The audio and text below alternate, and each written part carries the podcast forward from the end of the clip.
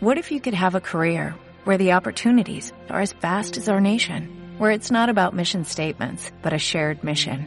At U.S. Customs and Border Protection, we go beyond to protect more than borders, from ship to shore, air to ground, cities to local communities. CBP agents and officers are keeping people safe.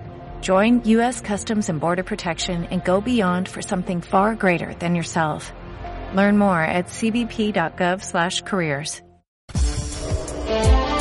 Informativo semanal.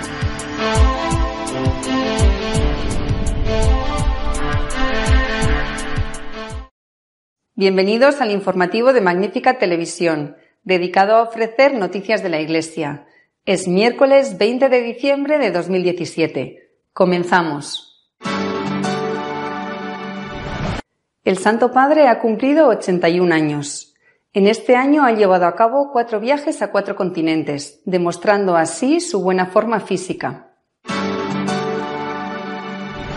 Australia está conmocionada por los datos sobre la pederastia.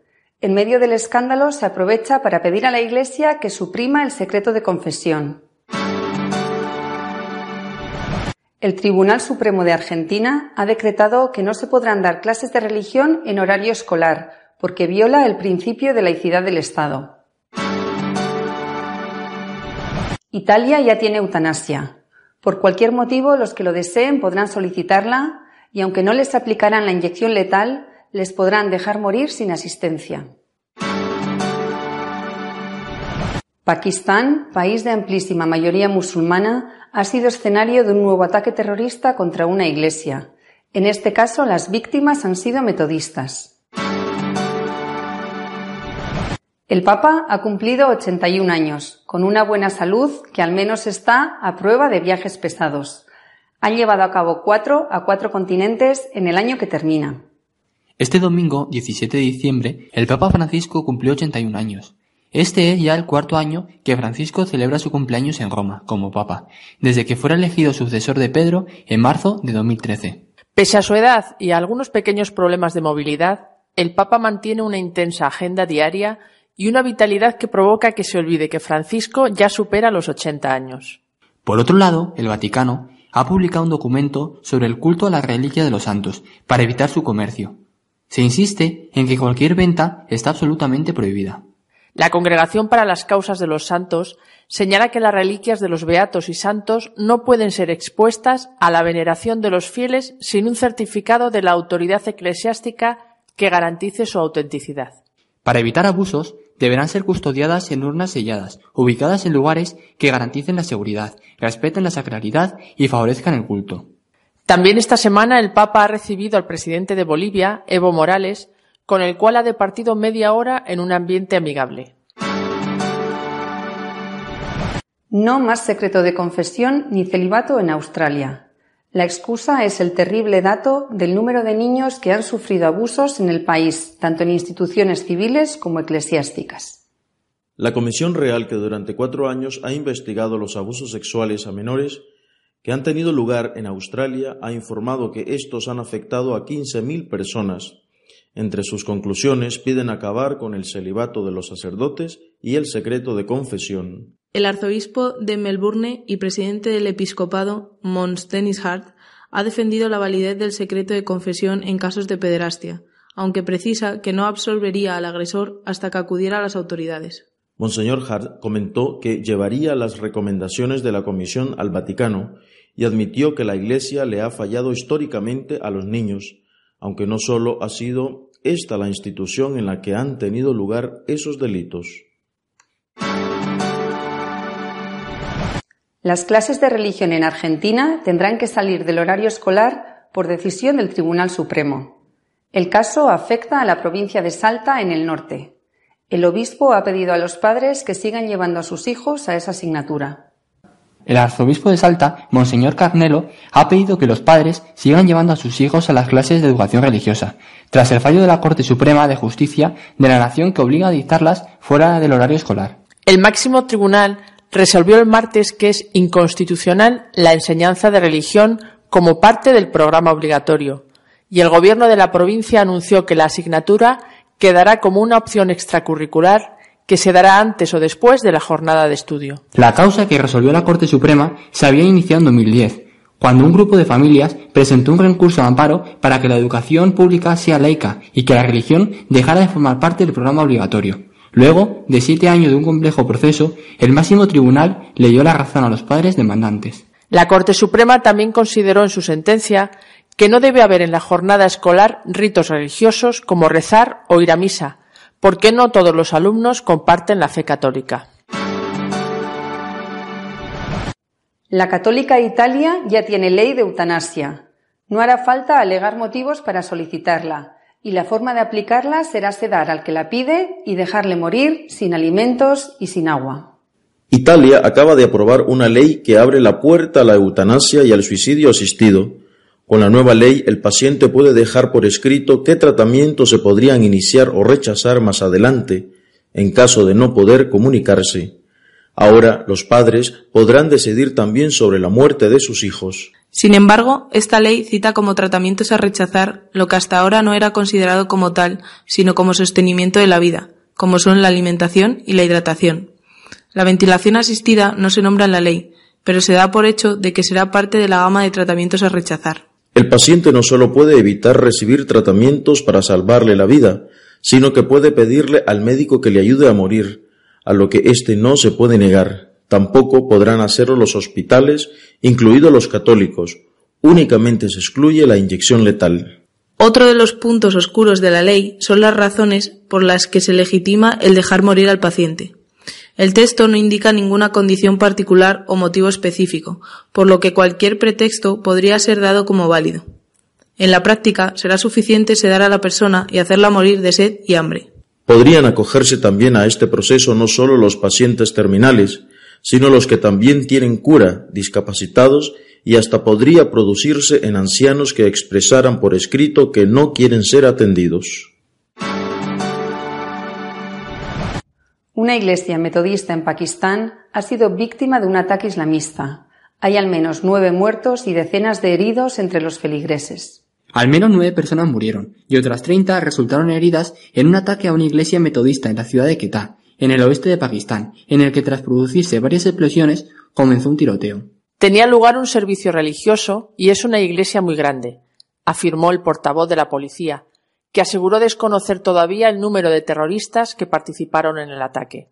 Uno de los terroristas islámicos detonó los explosivos que llevaba en la entrada de la iglesia y el otro entró disparando, hasta que fue abatido por la policía, pero ambos tenían otros cómplices. El ataque ha tenido lugar en Quetta, capital de Baluchistán, los ataques contra minorías religiosas allí son frecuentes, el último de ellos el pasado octubre en el que 18 personas murieron y 25 resultaron heridas en un atentado suicida con bomba en un templo sufí. Nuestro editorial de esta semana está dedicado a comentar los avances del laicismo en el mundo, aprovechándose de la división que hay en la Iglesia. Mientras los católicos seguimos divididos y enzarzados en discusiones que son muchas veces alimentadas desde afuera, esos que alimentan nuestra división van a lo suyo, es decir, van a poco a poco conseguir pequeñas o grandes victorias en esta campaña no solamente de destrucción y demolición de la Iglesia, sino también de la propia humanidad. No en vano es el demonio el que dirige sus hilos. Esta semana me refiero a tres cosas, entre otras muchas, que me parecen significativas y, por desgracia, importantes. En primer lugar, la aprobación de una ley de eutanasia nada menos que en Italia.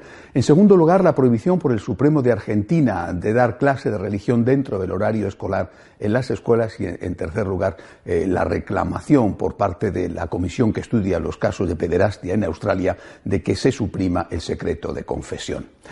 Eh, la ley de eutanasia en Italia puede verse, y algunos seguramente lo están vendiendo así, como una especie de ley light, suave. Es una ley de eutanasia. Es una ley de eutanasia porque se establece que a petición del interesado, por cualquier motivo, no se especifica cuál, es decir, una depresión o que no quiere seguir viviendo, no solamente dolor o ancianidad, por cualquier motivo, eh, es obligatorio Nadie puede hacer objeción de conciencia, ni los médicos, ni las instituciones, es decir, los hospitales católicos, nadie puede hacer objeción de conciencia y es obligatorio dejar morir.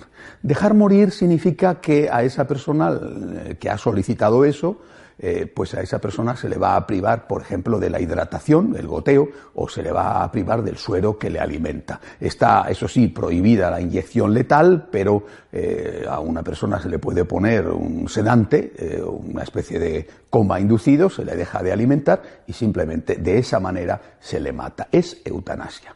Que esto se haya aprobado en Italia con una abrumadora mayoría de votos de los parlamentarios, de los senadores, me parece gravísimo. Están están ya en Europa, además de los casos eh, terribles de Holanda y de Bélgica. En Argentina, el Supremo ha dicho que no se pueden dar eh, clases de religión en horario escolar, que eso si se hace, tiene que hacerse fuera de ese horario. Bueno, la verdad es que da la sensación de que sobra la educación moral de los jóvenes y de que no les preocupa a los políticos, en este caso a los jueces del Supremo, no les preocupa nada, como si los jóvenes y los niños estuvieran tan bien formados éticamente que no fuera útil, necesario, valiosísimo ayudarles en esa formación religiosa y moral. Otra cosa es que hubieran prohibido, lógicamente, la obligatoriedad para todo el mundo, pero ni siquiera de forma optativa, aunque los padres lo pidan. En el caso eh, a que nos referimos, había sido aprobado por un Estado, que es el más católico de Argentina, al norte del país, en Salta.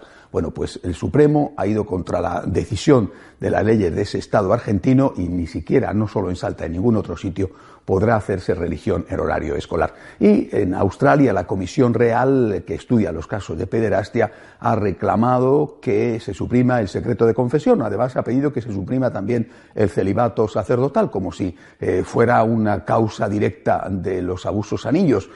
Todos sabemos, porque ahí están los resultados, que la mayor parte de los abusos tienen lugar en la propia familia, por familiares más o menos próximos. Da igual, que se suprima en la Iglesia Católica el celibato y que se suprima el secreto de confesión. El, presidente del episcopado, que es eh, el arzobispo de Melbourne, ha salido al paso diciendo que eso la Iglesia no lo va a aceptar nunca y que mm, en su caso particular lo que haría sería un pederasta que se confiesa, pues eh, decirle que eh, tiene que ir a presentarse a la policía y que solo entonces la absolución le sería válida, es decir, le daría la absolución con esa condición. E, es una cosa ridícula porque desde el momento en que se sepa que no hay secreto de confesión, pues desde ese instante los pederastas, si es que van a confesarse, que yo lo dudo mucho, bueno, pues desde ese instante dejarán de ir a confesarse, es así de sencillo. Por lo tanto, lo que quieren es cargarse el secreto de confesión eh, con la excusa de la pederastia. Repito, mm, tengo la sensación de que, de que están aprovechando nuestra división nuestra confusión para ir dando pasos demoledores no solamente contra nosotros, sino contra la humanidad. He citado tres casos, por supuesto que hay más. Por ejemplo, la aprobación eh, eh, hasta los dos meses del aborto en Bolivia por, Evo Morales, eh, al cual el Papa ha recibido en tantas ocasiones. y no es lo único. Tenemos un problema grave y es que en este ataque a la sociedad, a la humanidad, la Iglesia no está reaccionando con la valentía, la claridad que es necesario, no solamente por defendernos a nosotros, sino por defender los intereses de esa propia humanidad, el aborto, la eutanasia, la formación de los niños. Son cosas de una importancia para la sociedad tan grande que la Iglesia tiene que recuperar cuanto antes la unidad para enfrentarse a esos enemigos de ella misma, a los enemigos de la humanidad y ser aquello que el Señor quiere que sea. Recemos por la unidad en la Iglesia. De esa unidad va a depender el éxito de la defensa que tenemos que hacer de aquellas cosas que el Señor nos ha encargado. Hasta la semana que viene, si Dios quiere. Si desean estar al día de lo que va sucediendo en la Iglesia, pueden hacerlo en nuestra página web de noticias católicosonline.org. Hasta la semana que viene, si Dios quiere.